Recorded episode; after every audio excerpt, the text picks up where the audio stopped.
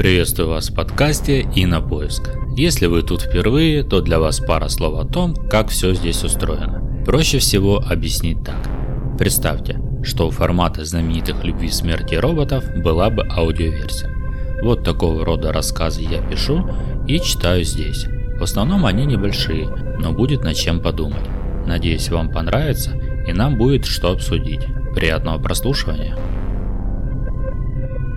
Возможное путешествие на Марс вдохновляло еще самых первых фантастов. Но одно дело придумать такое путешествие, а другое воплотить. Как бы это происходило? Попробуем разобраться. Итак, рассказ. Красная шахта.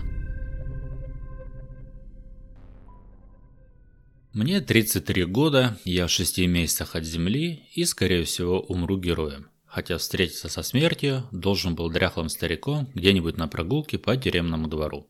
Этот полет такой долгий, что даже серая стена камеры с ползающими насекомыми мне теперь кажется интереснее, чем вид из иллюминатора с мириадами мертвых огней. Когда я долечу до проклятой красной планеты, там на Земле у меня родится ребенок. Хорош папаша, я даже не знаю, какого он будет пола. До сих пор не могу поверить, что такому, как я, досталась жена-ангел. Это была ее идея забеременеть, чтобы хоть что-то осталось от меня на этой планете. Хотя я бы с удовольствием уничтожил свои гены, если бы такая возможность существовала. Мои отец и дед были алкоголиками, а я стал уголовником. Интересно, что я оставлю сыну или дочке? Отец разве что передал мне отменное здоровье, но даже это сыграло со мной злую шутку. Именно данный параметр был одним из самых важных при отборе, поскольку богатым дядям не хочется, чтобы на их деньги строилось самое дорогое в Солнечной системе кладбище. Я должен выжить и исправно работать. Мотивация проста – работай или сдохни. Даже такие тюремщики, как мои попутчики, несмотря на постоянную ненависть к себе, хотят жить, и я не исключение. Так что ублюдки-маркетологи не ошиблись. Сама идея освоения Марса вначале казалась совсем бесперспективной, еще во времена, когда родился мой дед. По сути, человеку незачем было лететь в то мертвое пространство. На Земле было еще что копать, а на Марсе, даже если существовали полезные ископаемые, то с учетом доставки они бы себя никак не окупили. А потом появился проект «Красная шахта». Жаль, что дед еще тогда не свалился с домика на дереве и не проломил себе голову. Я бы сейчас здесь не находился. У меня все время перед глазами жена. В тот день у нас было обычное свидание в тюрьме. Она пришла рассказать, что устроилась новую работу. Шелли всегда была умница и знала, чего хочет. Вот только она не умела выбирать мужчин, иначе бы не вышла за меня. Каждое свидание напоминало мне судебный процесс, на котором я всякий раз ожидал сурового приговора. Я сидел уже полтора года и все ждал, когда она скажет, что подает на развод, поскольку полюбила другого. Но она все упорно верила, что я когда-нибудь отсюда выйду. Впервые я попал за решетку в 23, когда попался на воровстве. Мы ничего ценного не украли, но до этого меня привлекали подростком за угон машины. Тогда мы с пьяными друзьями хотели покататься и нас поймали. Я легко отделался ввиду того, что был несовершеннолетним и валялся мертвецки пьяным на заднем сиденье. А вот во второй раз меня уже никто не жалел. Я загремел на 4 года. Время, проведенное за стеной, убедило меня, что надо менять квалификацию. Однако подвернулся Джонни, рассказавший мне, как продавать данные из чужих кредитов. Мы жили припеваючи, поскольку были осторожными. И как раз в то время я встретил Шелли. Разумеется, она знала о моем сроке, но в нынешние дела я ее не посвящал, не хотел расстраивать. Какой же я придурок. Мы собирались с ней строить подобие семьи, а я вместо нормальной жизни продолжал гоняться за легкими деньгами. В итоге второй срок с учетом предыдущего и та история с машиной привели меня к пожизненному. Кто писал наши законы?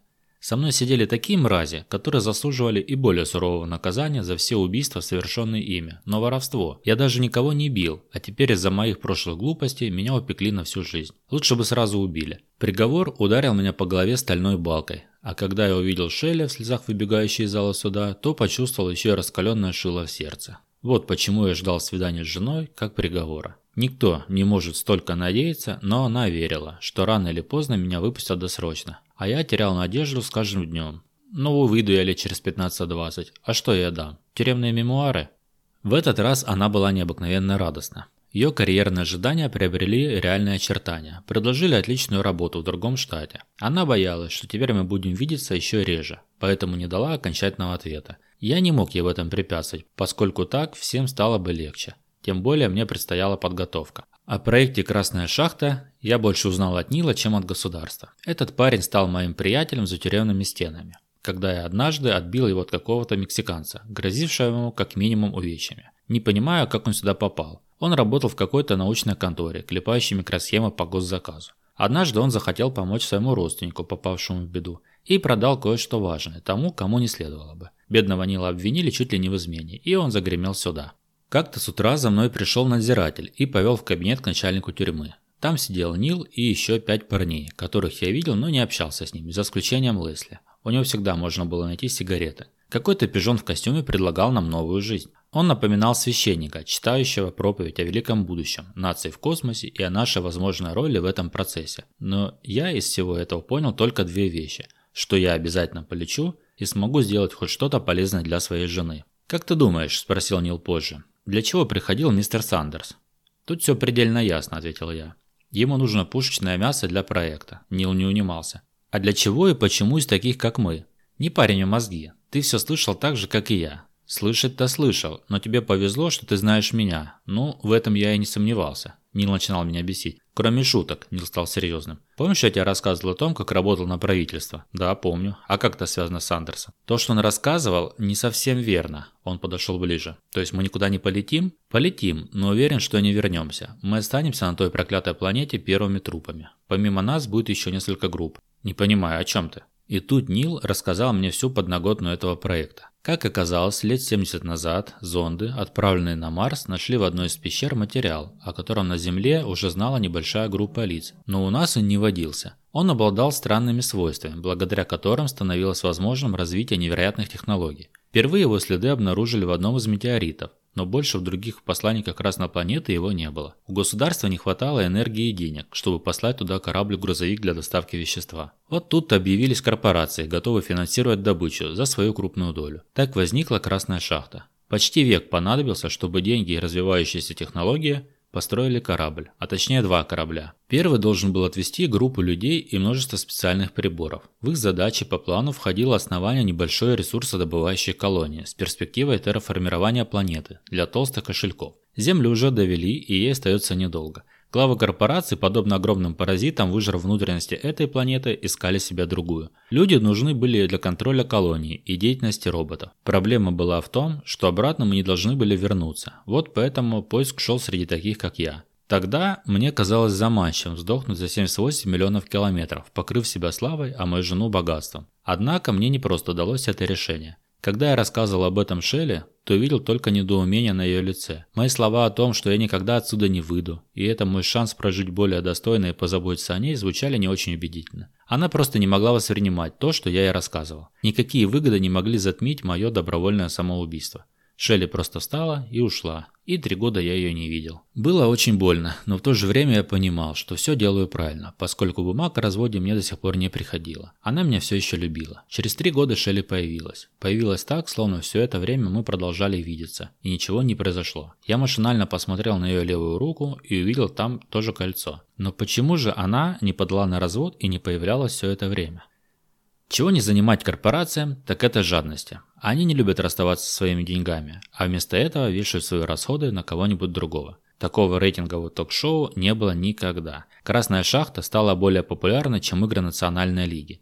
Моя физиономия красовалась по всему миру. На постерах, футболках, в рекламных роликах. Я ходил на всевозможные передачи, где меня расспрашивали, а я отвечал заученными репликами. Бывший уголовник стал национальным героем. Мне и моим компаньонам заменили одежду, образ, личность. Теперь у каждого из нас была другая история, в которой не было места криминалу. Все мы были простыми парнями, которым посчастливилось вытянуть счастливый билет и нести гордо флаг своей страны на другую планету. Общественность быстро проглотила легенду о том, как мы постепенно перестроим Марс, сделав его новой колыбелью человечества. После полета должен был произойти непредвиденный несчастный случай, из-за которого связь обрывалась в середине пути и отпала бы необходимость сообщать населению, как у нас обстоят дела. Мы бы стали официальными мучениками, навеки поселившимися в сердцах добрых американцев. Но потом всем бы сказали, что мы сможем протянуть три года, после чего стали бы готовить новый спасательный корабль, который мог стартовать не ранее, чем через три года, а точнее двух с половиной, с учетом того, что связь пропала в середине пути. У людей появилась бы новая надежда, от рекламной продукции деньги потекли рекой, а популярность нового ток-шоу взорвала бы все телеэфиры. Мы же тем временем должны были совершить посадку, основать базу и начать добывать это вещество. Как выяснилось, его поэтично прозвали философским камнем, а через три года за ним прилетел бы другой корабль с новыми роботами, людьми и топливом. Последняя ночь на Земле была чистым сном. Это даже не с чем сравнить. Наверное, только со смертью, ведь я улетал туда, где мой контракт становился для меня надгробным камнем. Я стал ценным специалистом. Не зря три года мне промывали мозги, как управлять этими роботами-болванчиками